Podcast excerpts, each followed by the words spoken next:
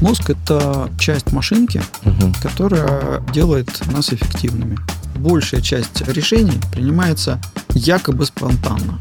Один выигрывает, один проигрывает. Да. Страшно становится, насколько сильно зависит от окружающих. Вы когда-нибудь слышали о том, что мы используем наш мозг только на 10%? А что было бы, если мы его использовали на все 100? Вы даже себе не представляете. И не представляете, потому что это так называемая теория полная ерунда, которая сначала жила в печатных изданиях, а теперь продолжает жить в интернете. Но почему же она оказалась такой живучей? Просто повезло? Расскажу через пару секунд.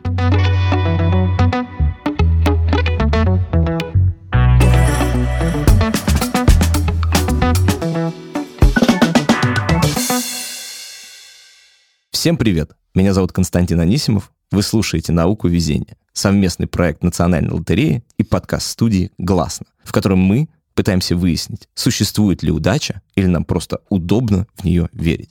Так вот, миф про эти самые 10% скорее всего оказался таким живучим, потому что он касается нашего мозга, сложнейшего органа человека, изучение и понимание работы которого еще далеко от идеала, хотя и стремительно двигается вперед. И для того, чтобы немножечко узнать о работе мозга на 10, 15, 20 или на 100%, мы пригласили в нашу студию эксперта, нейробиолога, кандидата биологических наук Дениса Андреева, чтобы подробно обсудить наш мозг и что для него может означать удача.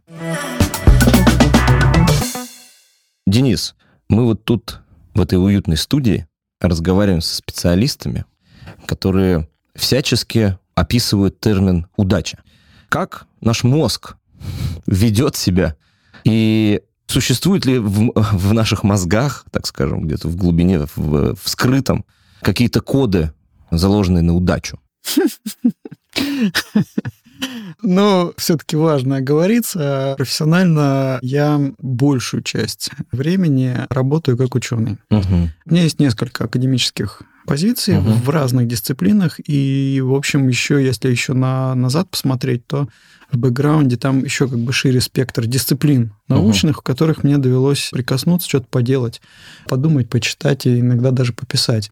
И вот на этой поляне слова удачи нет. Так. То есть его нет э, как вот в словаре, его нет в лексиконе. Но о нем не, нельзя говорить, потому что есть понятия, связанные с вероятностью, какие есть шансы для событий тех или иных. И есть большой спектр вопросов, связанных с э, оценками, которые человек дает тому, что с ним происходит. Поскольку я так вот из этой позиции себя чувствую немножечко там диковато, да, в, э, рядом с удачей, которой, у меня там тоже нельзя похвастаться. Мне больше всего это напоминает историю. Вы смотрели ролик с обезьянками про зависть, короче говоря. Сидят две обезьянки, клетка. А, на два отсека разделена, все прозрачно, все, все видно. Угу. Я даже не знаю, что за обезьянки, но такие довольно крупные, покрупнее мартышек, такие умненькие на мордочку. А, вот. И вообще обезьянки любят а, огурцы. То есть для них это лакомство. Но виноград они любят больше вкуснее лакомство. И вот подходит исследователь к клетке, и левой обезьянке дает огурец. Обезьянка его берет, нормально, жрет с удовольствием. После этого а, они все видят, да, та смотрит, соседка смотрит на это немножко с ужасом. Он берет соседке, дает виноградину. Эта, которая только что съела огурец, она смотрит, а у нее прям паника такая начинается. «Э, э, что-то не так, что-то не так. Ну и исследователь берет и дает ей. Она хватает и видит, что это огурец. И прямо, прямо такие эмоции ты, ты что мне даешь вообще? Ты что вообще? И она вот так швыряет этот огурец в этого исследователя. То есть э, жизнь подкинула лакомство, но это недостаточное лакомство. У товарки, у соседки больше, вкуснее, и поэтому я в шоке, я, мне не повезло на этот раз. То есть, когда первый раз мне подогнали огурец, мне повезло, у нее нет огурца, у меня есть огурец. А когда второй ей дали виноград, а мне снова огурец, но тут уже мне не повезло. Ну, что такое огурец, когда у нее виноград? А как наш организм вот на это везение или невезение, да, вот будем говорить сейчас с таким подходом? Потому что мы здесь слышали такие вариации, что успех — это такой же стресс, как и неуспех большой успех, испытать удачу. Слово даже пытка есть как бы однокоренное, испытать удачу.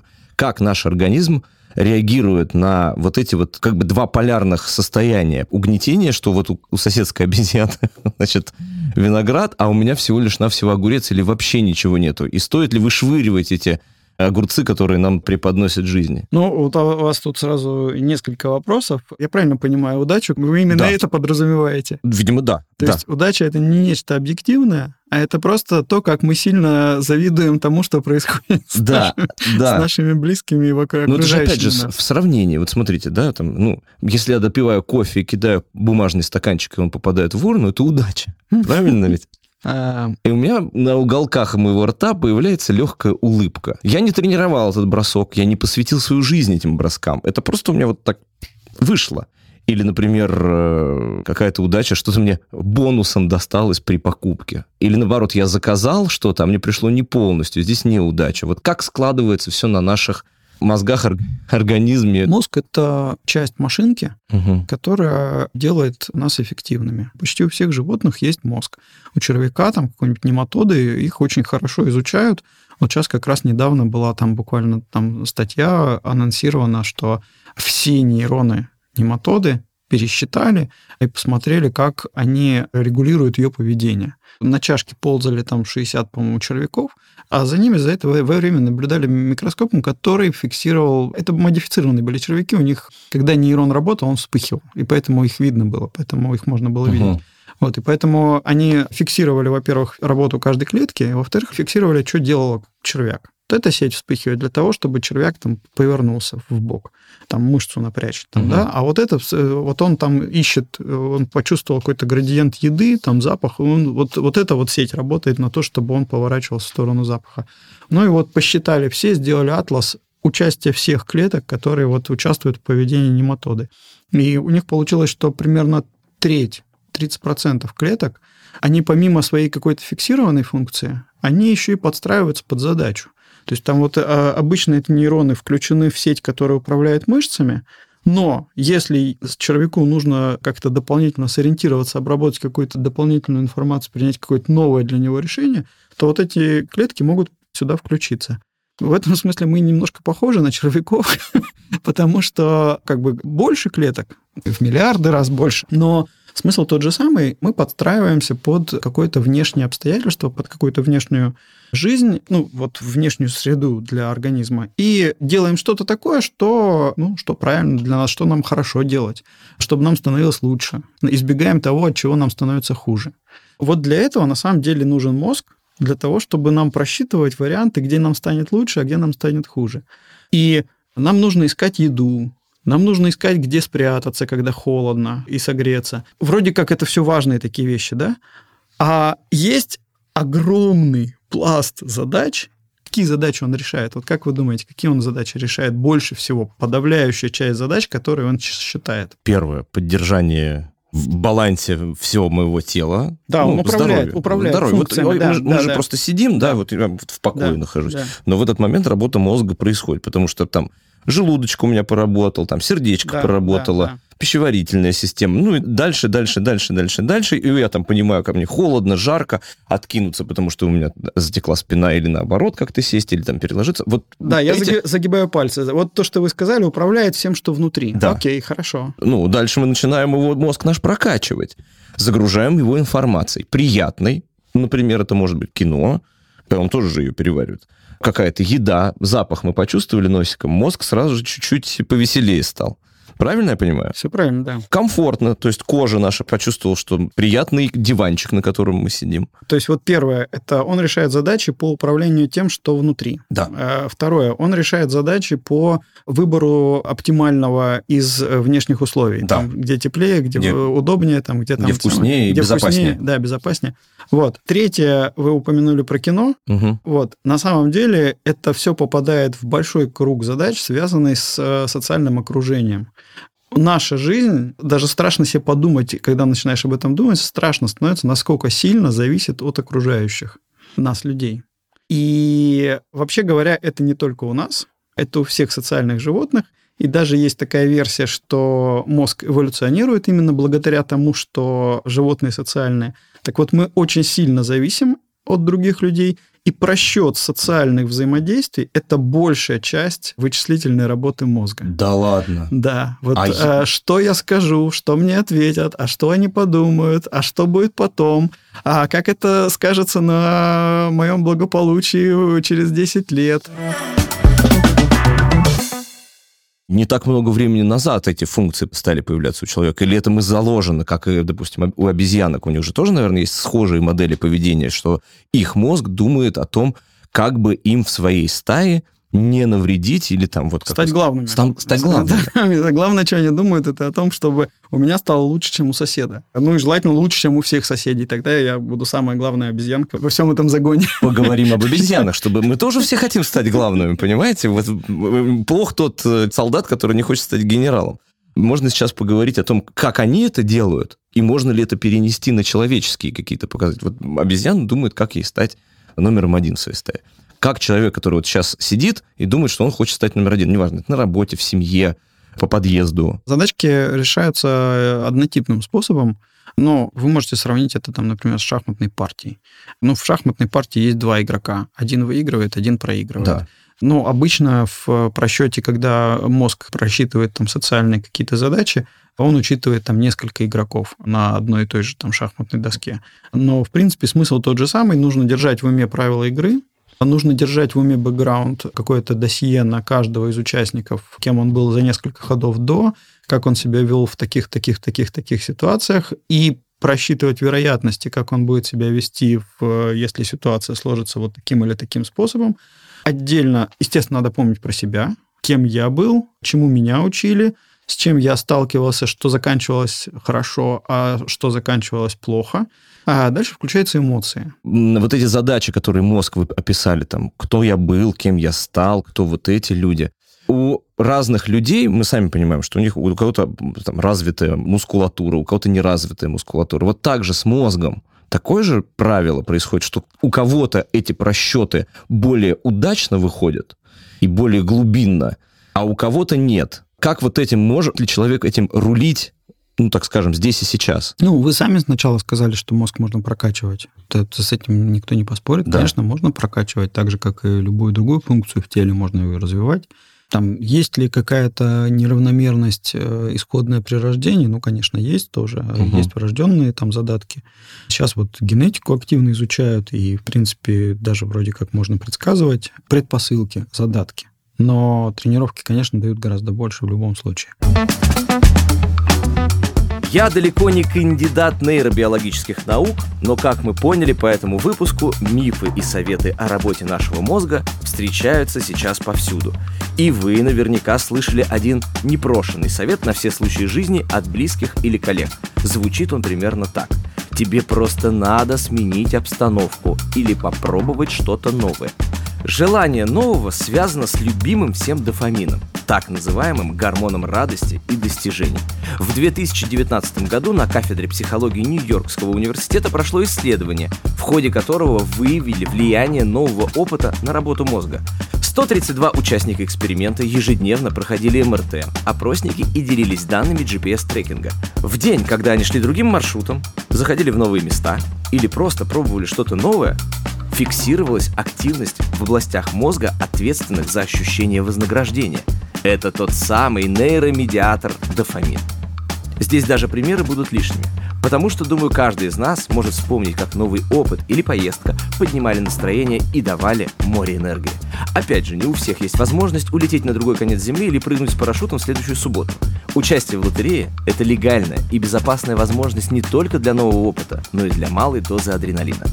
Национальная лотерея исполняется целый год, и в честь этого она удваивает выигрыши в некоторых онлайн-лотереях в определенные даты сентября. А 1 октября пройдет праздничный розыгрыш лотереи «Мечталион». Это шанс выиграть от 200 миллионов рублей. Боюсь посчитать, сколько это будет в дофаминах. Даже если вас не интересует выигрыш, билеты от национальной лотереи – это и небольшая тренировка навыка пробовать новое, ведь иногда участие – это тоже достойная награда, особенно для нашего любимого мозга. Загляните в описание эпизода, чтобы узнать детали. А мы продолжаем. А что в итоге получится? Ну, как вы можете, вот э, вы подошли, смотрите, сидят э, два мужика, перед ним шахматная доска. Как вы можете сказать, что в итоге получится? Вы никого из них не знаете. Ну да, я хотел сказать, что если один Корякин, а второй э, мой друг, а, одноклассник, который два раза играл в шахматы, я скажу, что Корякин выиграет, ну, если я их знаю. Это, опять же, у меня мозг включился и дал социальную оценку происходящему. Правильно? Вот мы сейчас такой метод да, сделали. Хорошо. Вот вы сказали, подключаются эмоции. Эмоции какие подключаются? Которые мы испытывали когда-то, и они на старых воспоминаниях, или предвкушение, так ну, скажем, это же одно и то же. Ну, это же одно и то же. Это, это ровно одно и то же. Я хочу взять бутылку с водой. Угу. Я же ее хочу взять не просто так, потому что я хочу пить. У меня там горло пересохло. Угу. А я испытываю дискомфорт. Как в этот момент, как только я, у меня появляется дискомфорт, у меня включается система, там, лимбическая система она называется, да, то есть, ну, короче говоря, есть Лим, машинка. Лимбическая это? Это в мозгу определенный набор зон, групп клеток, которые там участвуют в обработке эмоций. Это очень древние центры, они ну, очень давно появились, и, скорее всего, вот этот принцип работы, он там у всех очень одинаковый, там, не знаю, от лягушек, там, э, вот, э, рыб, там, наверняка. То есть это система, которая взвешивает, что хорошо, что плохо, и конвертирует потребность, вот у меня пересохло в горле, в эмоциональные отношения. Ну, блин, плохо. Угу. Горло пересохло, да, что-то надо сделать. Вот эта эмоция, что мне плохо, она становится двигателем она заставляет меня пока что еще ничего не делать, но она включает всю машину, которая начинает считать. Она начинает так, ага, окей, когда мне раньше было так плохо, были, он начинает перебирать. Вызываются из памяти варианты, когда мне было... Так, были из них те, когда мне стало лучше. Каждый раз работает машина эмоций. Она берет воспоминания. Ага, было. Угу. Так же плохо, так же плохо. Было. Лучше, лучше, лучше. Что там было? Идет обращение к ассоциациям. Что там стояло рядом? Вода. Ага, вода. То есть там же нет в мозгу, это, это калькулятор. Он просто считает, да, поэтому он перебирает вариант, что там было рядом. Вода. Становилось лучше, лучше. Были еще другие варианты, когда мне было плохо, появлялась вода, становилось лучше. В каждом случае, когда мне, я пил воду, мне становилось лучше. Так, мне нужна вода. Все, ну, включается новая машина. Мне нужна вода. Идет задача, да, то есть вот как выглядит вода, где взять воду. Идет просчет. А дальше я нахожу, ага, вот, вот бутылка, вот у нее вода. Если будет вода, будет хорошо? Да, хорошо. Все, у меня включается рука. И она тянется и хватает бутылку. Я хочу пить. Так, хорошо. А если, например, ну вот сейчас мы решили вопрос там с негативной эмоцией. А если, например, предвкуш... Очень позитивная, кстати, хорошая вода. Пози... Да, вот, но вы, вы попили, от негатива к, к позитиву перешли. А вот если, например, человек, ну так скажем, как э, это уже, наверное, из области психологии, накручивает себя, это основывается на большом опыте негативных эмоций, преобладающих в данный момент. Правильно я понимаю? То есть, например, я ой, зачем эту воду пить? Я сейчас буду от нее потеть. Потом мне захочется в туалет. Ой, пластиковая бутылка. Она же нарушает... Э, киты, киты. подавятся. Боже, у нас, у нас мозг такой же, как у китов. Это накрутка, это свойственно как бы нашему мозгу? Или это мы получаем из-за невероятного количества информации, в котором вот сейчас живет человек 21 века? Ну, я думаю, что у меня, опять же, очень простая модель в голове. Может быть, это упрощение, но мне кажется, что это из-за недостатка внешнего давления. Ну, машина сложная, угу. она реально может просчитывать очень много всего. В том числе она может думать про китов, она может думать про там, что будет через два часа, когда я захочу в туалет. Это же, блин, на самом деле это, ну, так подумать, реально сложное вычисление, умная машинка.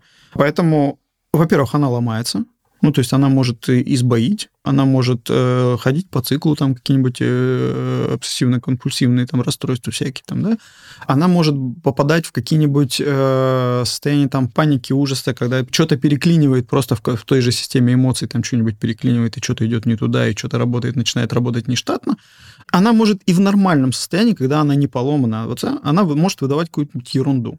И поэтому, когда человек сидит и как бы думает, вот как себя загоняется, да, да. Э, вот, как сказали, в обычной жизни, вот э, если не в обществе, а, или общество чуть поменьше, или чуть попроще, или там вот, это все чинится очень просто. Ты долго будешь сидеть, надо вон мамонта ловить. Он сейчас убежит, и нам жрать нечего будет, и уже не надо будет думать. Ну да. Некому будет.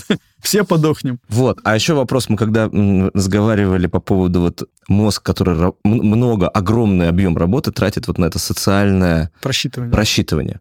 Можно ли это назвать словом интуиция? Ну, то есть меня интуиция не подвела, я вот сделал вот это. Интуиция, она идет отсюда, из головы, из мозгов. Не, ну, большая, это... часть, большая часть вычислений не осознается. Ну, то угу. есть большая часть того, что мы делаем, делает мозг, он считает, все, что он делает, это, по сути, вычисление. Но почти ничего из этого мы не осознаем. Потому что если бы я стал думать, ага, я руку двигаю, ага, я хочу взять бутылку, да я бы с ума сошел бы. Ну, то есть это же так невозможно. А не было у вас такого, вы ложитесь ночью такие, главное не забыть дышать? Да-да-да. Было у вас такое? Нет, у меня такого не было. Я думал, что это анекдот такой. Я думал, что это такое не Слушайте, такой был... Мне кажется, ну, может быть, мне стоит сходить к специалисту к нужному, э, но это правда. Часть э, переживания, такая, лег ночью и такой, блин, главное не забыть дышать. И лежишь, контролируешь дыхание. И зачем ты это делаешь, непонятно. Вот да, как раз те самые незаметные процессы, их же можно назвать интуицией? Смотрите, ну, большая часть решений принимается якобы спонтанно. А на самом деле они просто просчитываются, они основываются на нашем конкретном, у каждого из нас жизненном опыте, лежат наушники. Угу. Они будут лучше, чем мои. Вот есть смысл мне снять эти наушники и взять эти. Вопрос? Вопрос. Вот, а, вот чтобы на него ответить, мне нужно а на самом деле оценить вероятность. Какая вероятность того, что эти наушники будут, э, вот эти будут сильно лучше, чем вот эти? Мой жизненный опыт говорит, что ну смысла нет. Угу. Тем более отвлекаться, там еще что-то, да? Вот я не буду это делать. Но если у меня я перестану слышать, то первое, что я сделаю, я схвачу другие наушники, потому что с большой вероятностью, если эти вдруг перестанут работать, эти будут работать. То есть в жизненный опыт зашит в связях, наработанных связях нейронах. И мы про эти связи не думаем. До каких-то можно докопаться, и э, на самом деле можно даже, говорят, там почувствовать дыхание. Там, да, это, ну, очень глубокий процесс, очень такой, ну, давнишний, древний, да, понятно, что это мы не можем почувствовать нейроны, которые регулируют цикл дыхания.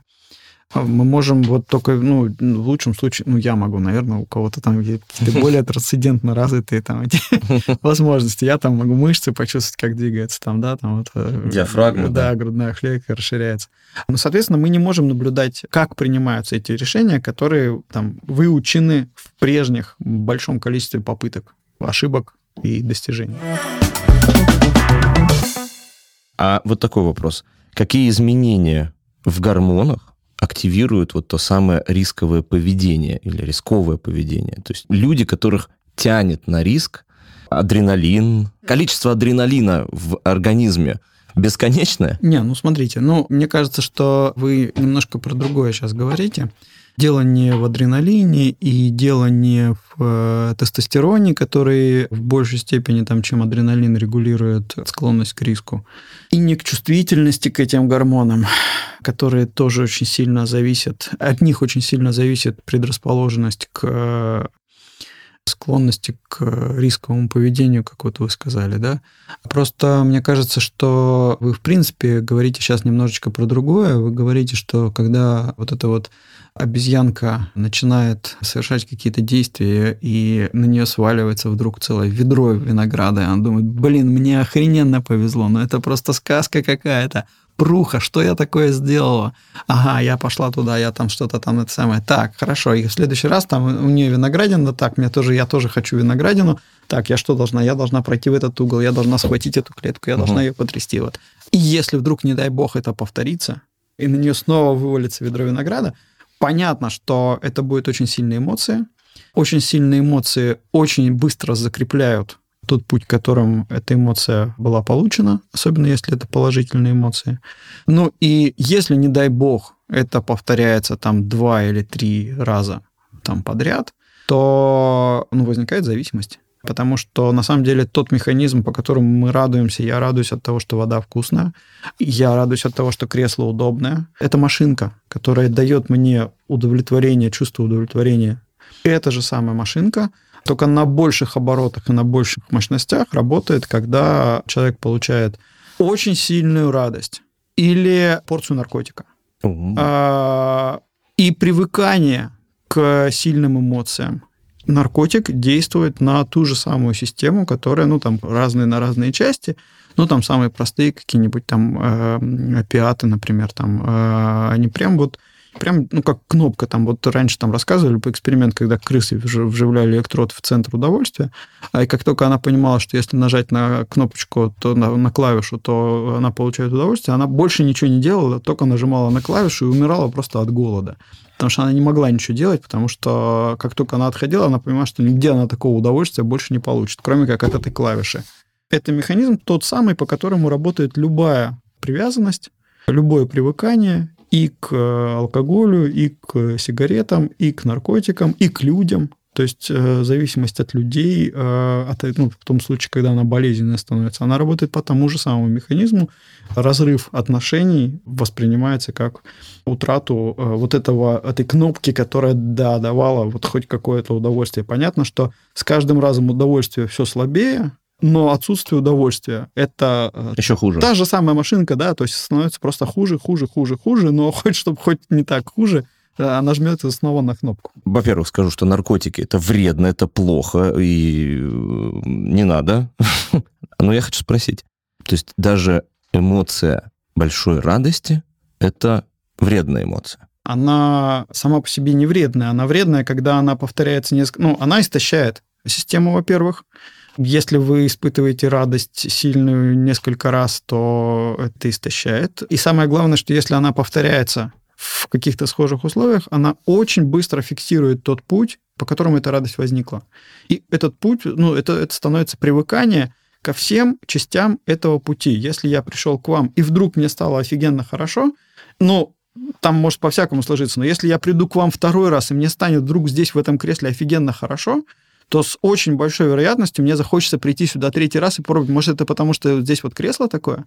И если вдруг я приду третий раз, и мне станет очень хорошо, с огромной вероятностью я подсяду. Угу. То есть э, у меня сложится устойчивая привязанность, что нужно вот приходить в это кресло, садиться, и становится, будет становиться очень хорошо. А потом начнет угасать Конечно, конечно, ровно потому, что на больших, на больших мощностях там большие выбросы, большие интенсивности, в которых клетки работают, клетки устают работать, и они убирают рецепторы, они снижают свою чувствительность, и той дозы интенсивности, которая есть, э, не хватает для того эффекта, который хотелось получить раньше. Ну, вот надо либо повышать интенсивность, либо принять то, что эффект будет становиться хуже, хуже, хуже и уходить в минус. А поговорим про эмоцию наоборот, когда плохо. Да, вот та, же самая, та же самая. Та, та, та же самая машинка, причем это та же самая область работает, прилежащие ядра, она называется, вот тот самый центр удовольствия. Причем он работает как тормоз. То есть, на самом деле, мозг, э, мозг сделан очень культурно. Он сделан так, чтобы мы радовались все время. Но вот эта вот структура, она постоянно шлет импульсы на торможение. И поэтому наша радость, она все время придушивает. А когда мы получаем какую-то из лимбической системы, из э, системы, отвечающей за эмоции, что-то «Вау, это круто!», она чуть-чуть отпускает, и в мозг пошли вот эти внутренние вот эти вот э, сигналы, которые как раз отвечают за удовольствие. И нам становится, о, вау, круто. А вот, а потом она снова так раз так и прижимает, и, и, и все, ну, все нормально. Если вдруг нам становится плохо, там, например, та же система эмоций э, начинает сигнализировать плохо, плохо, плохо, она просто прижимает сильнее, и то же самое, вот просто становится сильно меньше молекул, которые внутри дают ощущение удовольствия, и у, у человека возникает там, ну, то есть э, депрессия, угу. э, тоска, плохо, ощущение плохо. Не нужно... Это одна и та же система, одна и та же кнопка. Ну, в смысле, вот машинка, ну, которая, есть, да. Как выключатель вкл, да. свет горит, да. выкл, темнота. Ну, там больше, э, наверное, правильно не выключатель, а такое-то... Реле. Э, реле, да. Он постепенный, градуированный такой. Ага. Крутить можно. Ага. Ну вот смотрите, ну мы знаем, что человек может от эмоций, от переизбытка эмоций любых, например, остановиться сердце. Ну, может, конечно, да. То есть и та, и другая эмоция из одного отдела мозга. Можно же от счастья тоже сердце, э, от волнения. Волнение там же примерно находится у человека. Что такое волнение, вот, так скажем, с, из мозгов? Как оно выглядит? А, смотрите, вот если вдруг в система эмоций начинает кричать, что что-то очень-очень хорошо, то это значит, что происходит изменение в чем-то очень важном, либо для э, жизни этого человека, либо для биологии всего вида, в котором он сделан. Там, например, кучу положительных эмоций и отрицательных эмоций мы э, принимаем от процесса размножения, который нам там угу. индивидуально может не принципиален, но для вида это очень важно.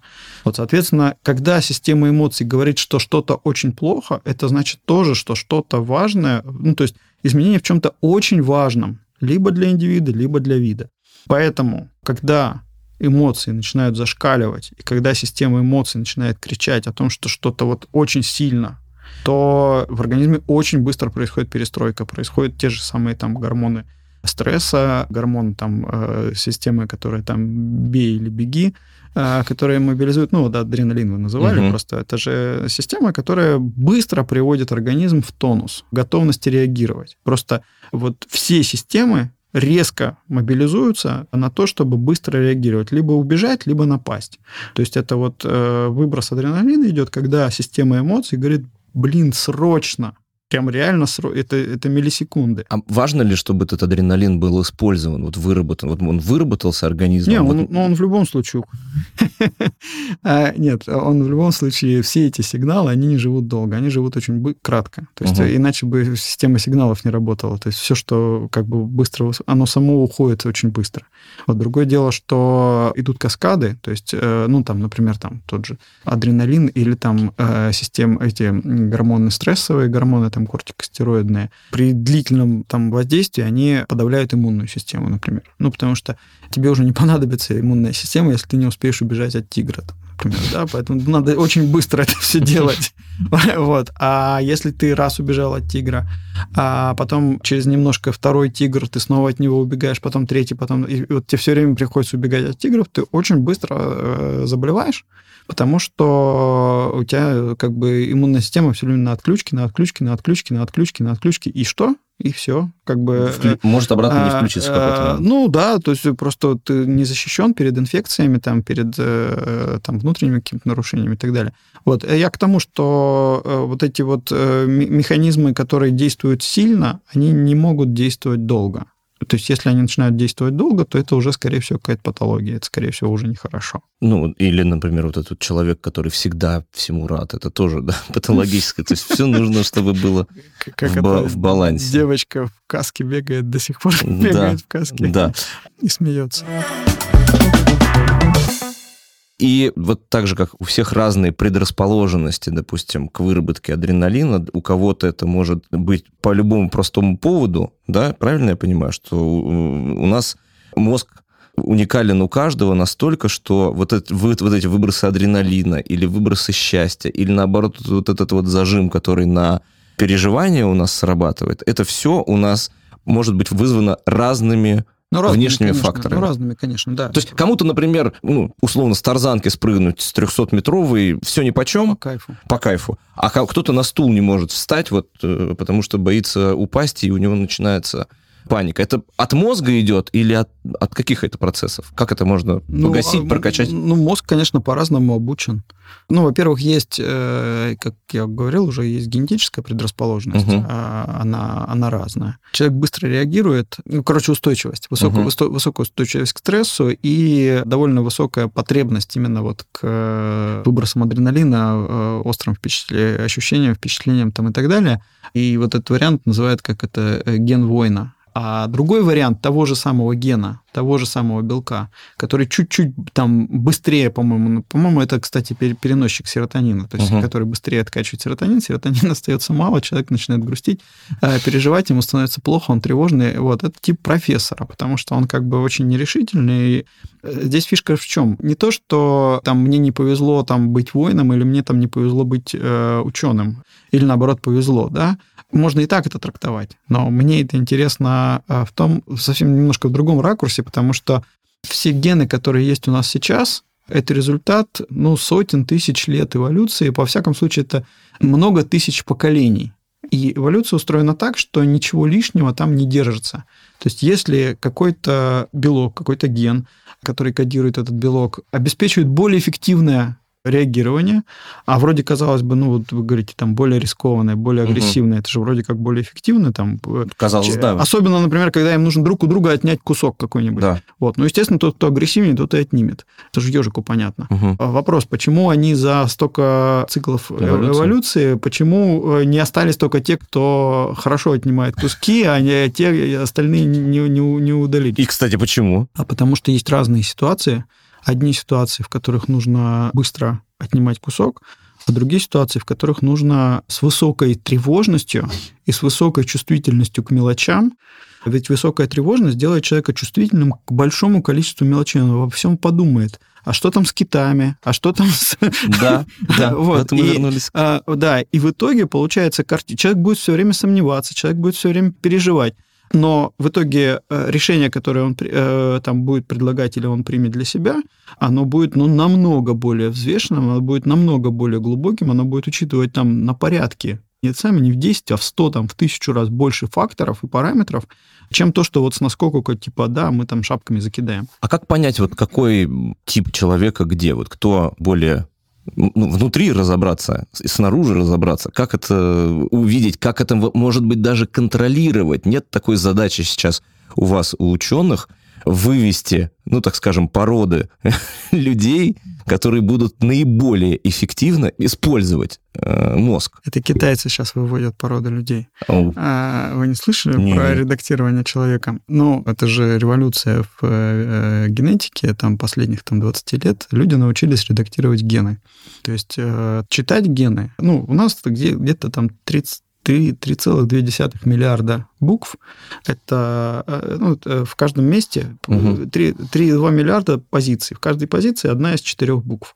И вот это геном человека. Он есть в каждой клетке. Там клеток у нас, там, не знаю, там 300 миллиардов угу. примерно. А в каждой клетке одинаковый геном. Вот какая-то последовательность этих букв. И она определяет то, что вот э, мы, как люди, у там собак будут чуть-чуть другие гены, и они будут вот отличаться. Да? Там у червяков еще совсем другие и размеры другие, и буквы другие. Так вот, в генах можно прослеживать эволюцию, собственно, как можно в нее верить, а можно просто посчитать математически, какие, вот если они изменялись случайным образом, то вот э, кто к кому ближе угу. по количеству изменений. Читать гены умели там уже довольно давно, лет там 50 назад, 40 назад, а там лет 15-20 назад научились, ну и изменять умели давно, но там был очень какой-то такой случайный, большими кусками и очень геморройно. Вот. А вот э, появились технологии, которые в любом месте, любую букву можно заменить на любую другую в любом гене любого организма. Хорошо. А для чего это? Вот. И вот китайцы сделали ребенка, э, ну, в смысле, детей, которым они э, поменяли гены ну, конкретно они, у них был рецептор, который, на который цепляется вирус СПИДа. И они сказали, что ну, как бы их идея была, что ну, они будут менее чувствительны, восприимчивы к СПИДу, если вдруг придет СПИД. Но понятно, что их тут же как бы там вся общественность научная возмутилась, что это неэтично, что это неправильно, что это открывает ящик Пандоры, что, ну, редактирование людей, да, то есть это вот э, эти дети вырастут, и они смогут оставить этот признак, передать потомкам. И вот мы таким образом просто сделали как бы это самое. А после этого, это было где-то лет 7 э, назад. Соответственно, сейчас дети подросли, но их уже спрятали. А этого ученого китайцы наказали, сказали, что нет, мы его, мы его накажем. А вот, ну, просто перевели в закрытую лабораторию из открытой. Да, мы сейчас уже с вами вот от такого простого разговора про счастье, которое идет из э, мозга, дошли до вот, поэтому делать, мирового делать, заговора. Делать, не, ну это не заговор. Я думаю, что, ну, как любые технологии, которые там все понимают, все знают, что они возможны, но просто не все согласны, что это правильно. Технологии будут существовать, они угу. будут с нами. То есть возможность редактировать геном, я думаю, что останется. То есть в перспективе э, мама с папой будут приходить в какой-то, да, не знаю, в МВЦ. Да, да, и говорить, и говорить что цвет глаз такой-то, э, волосы такие-то. Э, Буквально как в ресторане собирать меню Ну, это, это, это то, чем пугают биоэтики и футурологи, когда говорят, что так делать не надо. Ну, что не надо. А вы как ученый, что скажете? Ну, ну, я оцениваю вероятности, я понимаю, что технологию запретить невозможно, и что ее все равно будут использовать. Поэтому, ну, я считаю, что надо в любом случае изучать, потому что сейчас это делать бессмысленно. Потому что сейчас мы слишком мало знаем для того, чтобы можно было составить меню. Как минимум. Начали же с того, что есть ли смысл выбирать себе, какой из геномов выбирать, какой из вариантов поведения выбирать, да. Э, если выбирать, да? Да. Ну вот вы бы себе что выбрали? Вот э, если бы у вас была возможность э, быть более агрессивным, вы тогда больше заберете. Нет. Вы в любом столкновении будете всегда забирать больше. Ну, то есть вы, вас все равно будут наказывать, вас будут бить время от времени, но в среднем вы заберете гораздо больше. Это доказано на тех же самых э, биржевых игроках, например, да, то есть просто вот пальцевый индекс. У кого тестостерона было выше в детстве, угу. э, ну, у мамы даже, не у него, это самое, вот соотношение пальцев э, указательного и так, среднего. Что вот можно а, взять, давайте для слушателей, взять средний и указательный палец и посмотреть на них, что... Слушайте, я точно не помню, там можно посмотреть. Ага. Со соотношение пальцев напрямую зависит от уровня тестостерона у матери в период беременности. У указательного и среднего пальца. Это влияет на уровень тестостерона у мальчиков, если это сын, и это влияет на э, агрессивность его поведения, на э, степень его склонности к риску. И на игроках э, биржевых, там еще там лет 20 назад проводили эксперимент, статистически доказали, просто вот те, кто, у кого там пальцы в сторону большего тестостерона, те зарабатывают больше. Вот все просто. Но биржа — это же почти как отнять. Ну, это просто вот вы как бы это, это торгуете, и это самое почти как забрать. Но человеческая эволюция все равно оставила несколько направлений по поведению. По ну, конечно, ну, как минимум, вы на бирже ничего не создаете, вы просто забрали. Да. Ну, забрали. А ну, нужны хорошо. те люди, которые создадут. Да. Вот я больше в сторону как бы создания. Я надеюсь, что нашим слушателям мы сегодня создали хорошее настроение, которое они получают из своих мозгов, своего мозга. Спасибо вам за эту невероятную беседу. И вы сказали, что просчитываете, прогнозируете, что будет вот такое у нас генетическое э, модифицирование человека. Ну, я надеюсь, что еще долго не будет, но вероятность высокая. А я могу сказать нашим слушателям, что у нас э, прогноз такой. На следующей неделе у нас будет новый интересный выпуск. Спасибо вам, Денис, огромное за эту невероятную беседу. Спасибо, Константин.